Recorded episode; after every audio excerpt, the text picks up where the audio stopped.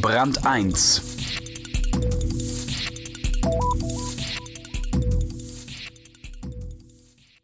Für Überraschungen war er immer schon gut, Henrik M. Bruder. Jetzt ist ihm wieder eine gelungen, auflagenstark mit seinem neuen Buch über islamistische Extremisten und die westliche Reaktion auf sie. Man könnte seine These auf die kurze, saloppe Frage reduzieren, habt ihr sie eigentlich noch alle? Und meint damit tolerante Politiker und Intellektuelle. Die haben, sagt Broder, mit Islamisten eins gemeinsam. Einen tiefen Hass auf Marktwirtschaft und Freiheit. Wolf Lotte hat das Originalinterview geführt. Vorurteile machen rückständig.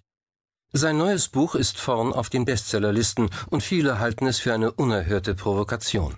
Henrik M. Broders Hurra, wir kapitulieren geht hart mit der Appeasement-Politik führender westlicher Politiker und Intellektueller gegenüber islamistischen Extremisten ins Gericht. Im Brand 1 Interview legt der streitbare Journalist noch eins drauf. Westliche Intellektuelle und islamistische Fundis haben gemeinsame Feinde. Die Freiheit und die Marktwirtschaft.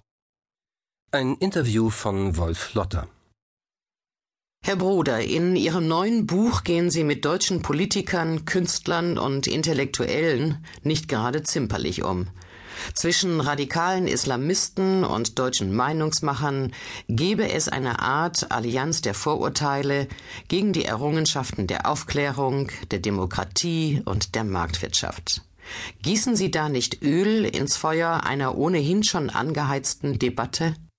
Ganz sicher nicht. Ich weise nur darauf hin, wie eigenartig viele führende Köpfe in unserem Land mit den Dingen und Sachverhalten umgehen, die uns Freiheit und Wohlstand garantieren.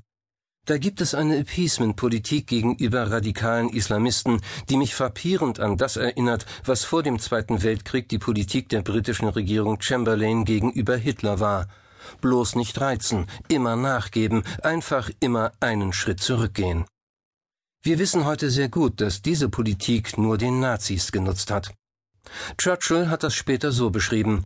Ein Appeaser ist jemand, der das Krokodil füttert, weil er glaubt, dass er als letzter gefressen wird. Das ist auch heute der Fall. Ist es nicht klug, sich nicht provozieren zu lassen und auf Aggressionen tolerant zu reagieren? Warum? Ich bin intolerant, wenn es darum geht, dass bei uns Medienleute, Politiker und Künstler Täter ständig mit Opfern verwechseln.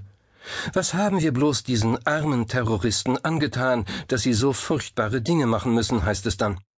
Leute, die gestern noch Marx zitierten, Religion ist Opium fürs Volk zum Beispiel, fordern heute zu Toleranz und Verständnis gegenüber Extremisten auf, die sich uns gegenüber in keiner Weise tolerant oder respektvoll zeigen, sondern ihre